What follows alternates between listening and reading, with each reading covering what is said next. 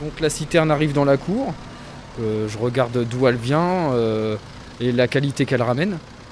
Euh, je branche mes tuyaux en fonction de la qualité qu'il y a dans tous les compartiments de la citerne. On prend des échantillons sur les compartiments de cuvée. Ensuite, une fois qu'on a pris les échantillons, on va calculer le taux de sucre qu'il y a dans les mous. Je vais obtenir une valeur.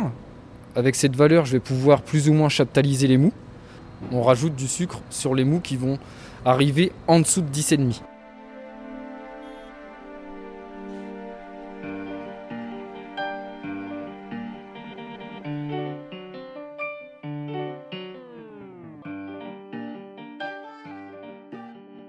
Bienvenue dans l'âme d'une maison. Pour une deuxième année consécutive, nous vous emmenons au cœur du vignoble Tétinger, en pleine vendange. Cette fois, nous allons découvrir des métiers plus techniques, de la directrice du vignoble en passant par le laboratoire et la cuverie, sans oublier le chef des vignerons et notre chef de cave. Suivez-nous dans les coulisses du processus d'élaboration de ce fabuleux nectar qu'est le champagne. Deuxième épisode, la naissance du vin.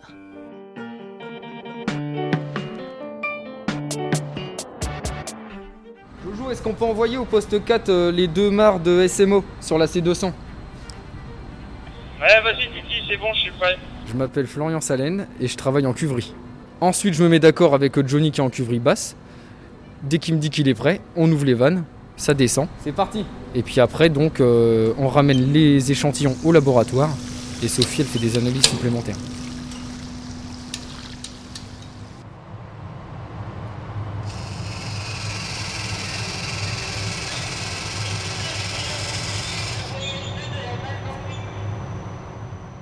Alexandre Ponavoy, chef de cave de la maison Tétinger. Alors une de mes missions euh, dans cette période intense et excitante de la vendange est le, pilotage et la gestion des mous, euh, également appelé jus de raisin. Euh, la vendange et la gestion des mous euh, est une étape particulière et très importante euh, dans la naissance d'un vin.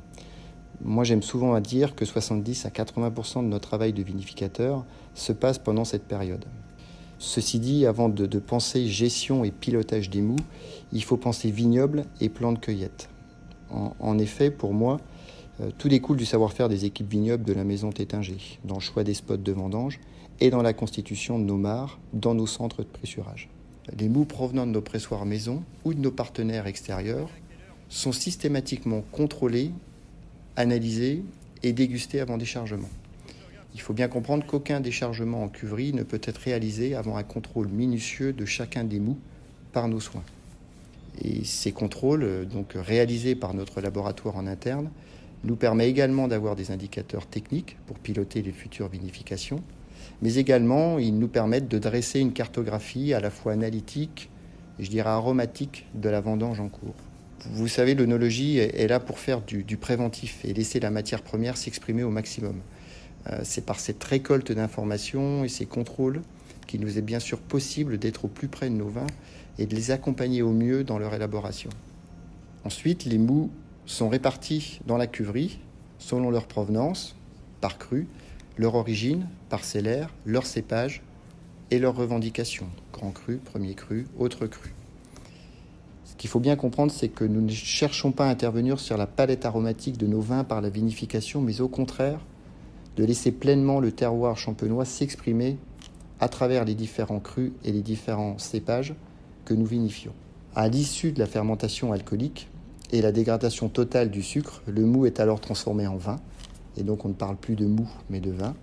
La vinification par la suite se poursuivra avec la réalisation d'une deuxième fermentation, appelée fermentation malolactique, qui sera réalisée pour sa part à l'aide de bactéries de type Eunococcus honi. Une fois cette étape réalisée, la vinification à proprement dit est terminée et nous passons à ce moment-là dans une deuxième vie du vin, dans une deuxième phase que l'on appelle l'élevage.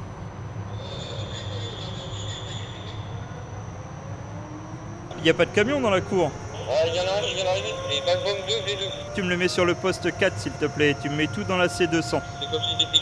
Alors une fois que j'ai ça, pour éviter de me mélanger les pinceaux, ce qu'il faut c'est que j'aille écrire absolument sur le planchot ce que c'est et où ça va. Donc poste A, SMO, on sait que c'est Saint-Martin d'Ablois, deux mares, et qui vont dans la cuve H07.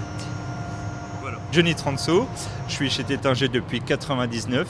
En fait, moi, je suis spécialisé dans la filtration. On, est, on a plusieurs. Tout le monde sait tout faire en cuverie, mais on a quand même des spécialités parce que c'est plus facile pour désigner les personnes sur les postes. Moi, mon job surtout, c'est de, veiller à ce qu'il n'y ait pas de vin qui parte au caniveau. C'est de la matière qui vaut très cher. Euh, c'est mon premier job vraiment. Euh, mon deuxième job le plus important, c'est de voir à ce que rien ne soit mélangé. Il faut absolument que, les, que, que ce soit pur et, euh, et, faire en sorte que je puisse remonter tout dans les bonnes euh, cuves euh, en haut. Moi, j'ai déjà vu au maximum pour une journée avoir euh, 10 cuves qui se remplissent en même temps et à vider en même temps. Par exemple, Florian m'appelle, me dit Johnny, voilà maintenant, il y a Valbom 8 qui vient d'arriver.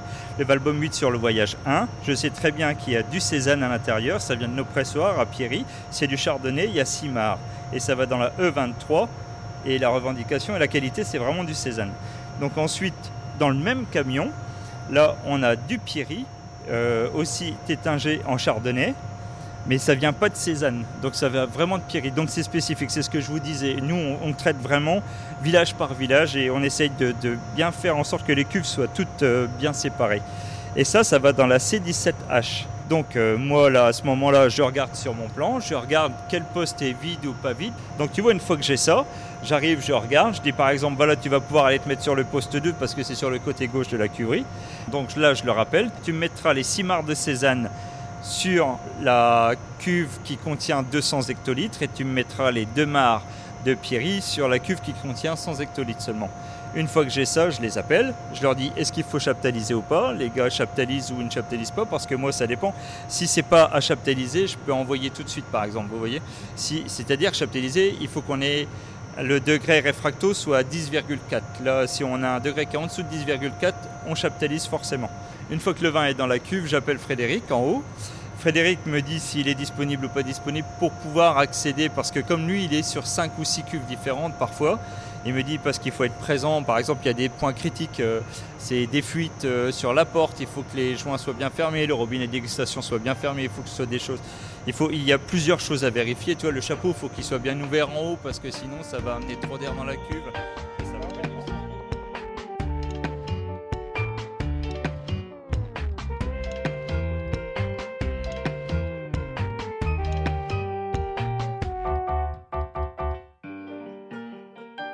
Quentin Duplat, je suis euh, chef de cave adjoint euh, au sein de la maison Tétanger. Mes fonctions en période de vendange, euh, je suis là pour épauler M. Ponavois, le chef de cave, et assurer principalement le suivi des fermentations alcooliques et fermentations malolactiques. Alors concernant les fermentations alcooliques, l'idée est de rajouter des levures dans les cuves de façon à ce que la fermentation alcoolique s'enclenche rapidement pour préserver les qualités aromatiques des différents mous que nous recevons. Et ensuite, à l'issue des fermentations alcooliques, nous entretenons des pieds de cuve malo pour ensemencer l'ensemble de la cuverie en bactéries euh, lactiques pour lancer les fermentations malolactiques qui dureront euh, 3 à 4 semaines en fonction de, de l'année. Concernant la fermentation alcoolique, c'est un suivi de densité et de température quotidien de façon à savoir où la fermentation se situe et de pouvoir agir onologiquement pour faire en sorte qu'elle se passe dans de très bonnes conditions. Donc c'est quand même, il faut, faut, que vous soyez sur le qui-vive tout le temps. Oui, oui, bien sûr, oui, c'est un, un, suivi quotidien qu'on effectue généralement le soir après la fin de journée et après toutes les opérations aussi qui ont été réalisées en cuverie. Et on sait très bien, par exemple, qu'une fois que nous avons ensemencé une cuve en levure, nous devons maintenir la température de fermentation à 17 degrés. C'est-à-dire que nous enclenchons la consigne à 17 degrés. Et une fois que la fermentation est lancée, on s'assure que cette température soit bien respectée tout au long de la fermentation. Qui dure combien de temps 6 à 10 jours. Donc là, on en est à la vinification des rouges. Pourquoi c'est si important et qu'est-ce que ça, ça, vient faire dans, dans une création de, de vin de champagne? Donc il faut bien avoir à l'esprit, quand on parle de vin rouge en Champagne, il faut bien avoir à l'esprit la finalité des vins rouges en Champagne. Et la finalité est l'assemblage, enfin la création de nos différentes cuvées de champagne rosé. On ne fait pas du rouge en Champagne pour le consommer en tant que tel.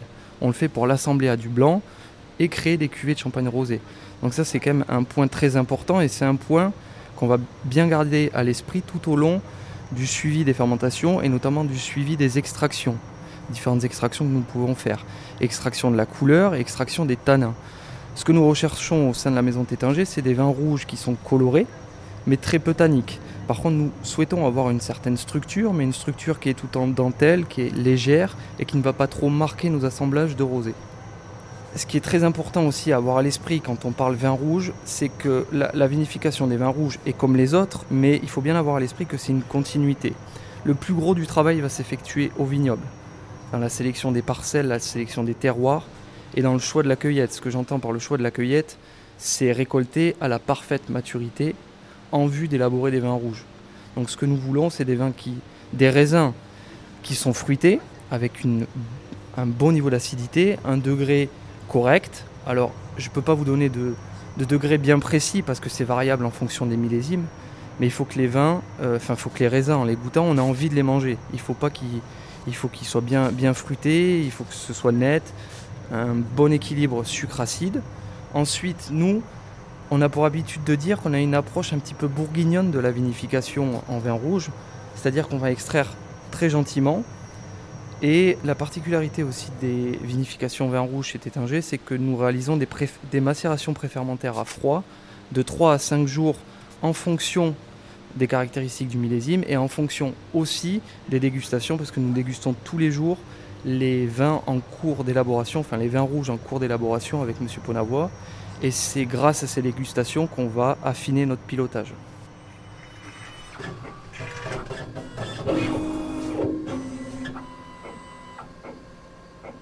Je m'appelle Sophie Thévenet, je suis laborantine chez Tétinger depuis 20 ans. Alors, au moment de la vendange, euh, chaque citerne qui arrive, on va m'amener un échantillon. Là-dessus, je vais faire plusieurs types d'analyses. Notamment, euh, la plus importante, on va dire, c'est le sucre, pour déterminer quel degré on va obtenir après vinification. Et puis après, je vais contrôler euh, plein d'autres paramètres, type euh, l'acidité totale, le pH, des états sanitaires comme l'acide gluconique ou le glycérol. On va faire aussi l'acide malique. On va faire plusieurs types de paramètres. Alors en fait, ces paramètres de base vont permettre de connaître à peu près quel type de vin on va avoir après vinification. C'est-à-dire que l'acidité est un facteur très important pour nous pour savoir si c'est un vin qui va se conserver. En deuxième fermentation, en champagne, on a la fermentation malolactique. Donc il est important de savoir si on a beaucoup d'acide malique au départ ou pas. Donc voilà, tous ces paramètres que je fais au départ va nous donner un peu une carte d'identité pour savoir vers quel vin on va pouvoir évoluer dans euh, trois mois, quand ça sera du vin fini.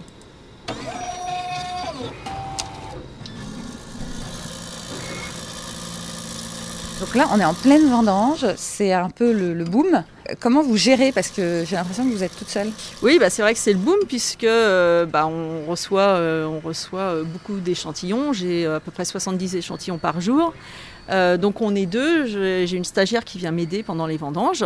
Et donc on a euh, bah, principalement deux automates. Et puis bah, on traite les échantillons au fur et à mesure qu'ils arrivent. Alors expliquez-moi, montrez-moi un peu. Là je vois qu'il y a une série d'échantillons avec des couleurs euh, complètement différentes dans des petits pots. On a du jaune, on a du orange, on a du un peu plus orange, un peu plus foncé. Euh, Est-ce que vous pouvez m'expliquer Parce qu'il y en a, il y en a une, pas mal quand même. Hein Donc effectivement, vous avez différentes couleurs parce que bien sûr, on a trois cépages en Champagne. Donc déjà, tout ce qui est jaune ou orange, ça va être plutôt des chardonnays. Et puis les couleurs plus, euh, bah, on va dire rose, ça va être des pinots noirs ou des pinots meuniers. Après, euh, vous en avez des très clairs ou des beaucoup plus foncés, ça va être en fonction du débourbage. Donc au pressoir, en fait, on va, quand on presse le raisin, on va le laisser reposer dans une cuve afin que toutes les matières un peu euh, lourdes tombent au fond de la cuve. Et nous, on va le transporter qu'après qu'il soit bien reposé. Et donc si le débourbage euh, est un petit peu difficile, on va avoir des vins qui sont un peu plus troubles. Alors là, quand vous avez donc tous ces pots, qu'est-ce que, qu'est-ce que vous faites exactement? Eh ben, je vais les préparer pour les lancer dans les automates. Donc la préparation d'un mou, c'est une centrifugation pour justement le rendre le plus clair possible, puisque mes automates ont besoin euh, d'un vin euh, filtré et très clair. Tous les résultats sont transférés euh, sur un logiciel interne et les résultats sont communiqués à nos livreurs et bien sûr aux onologues qui viennent voir les résultats régulièrement. Et s'il y a quelque chose à corriger, c'est vous aussi qui pouvez donner l'alerte? Comment ça se passe? Bah, effectivement, moi, si j'ai un vin euh, qui a un problème euh, analytique, euh, bah, je vais tout de suite prévenir Monsieur Ponavois, et puis qui va soit appeler le livreur si nécessaire, soit appeler le vignoble. Pour dire quoi? Euh, bah, par exemple, on a des fois des soucis de sulfitage, puisqu'on doit rajouter du bisulfite pour euh, protéger notre vin pendant le transport. Et euh, bah, si euh, ils en ont trop rajouté ou pas assez, il faut leur dire que sur les voyages suivants, il faut corriger. Et donc c'est Monsieur Ponavois qui va leur donner la dose euh, de bisulfite à rajouter ou à corriger. Mais parce que vous aurez fait les analyses. Mais parce que j'ai fait les analyses à l'avance.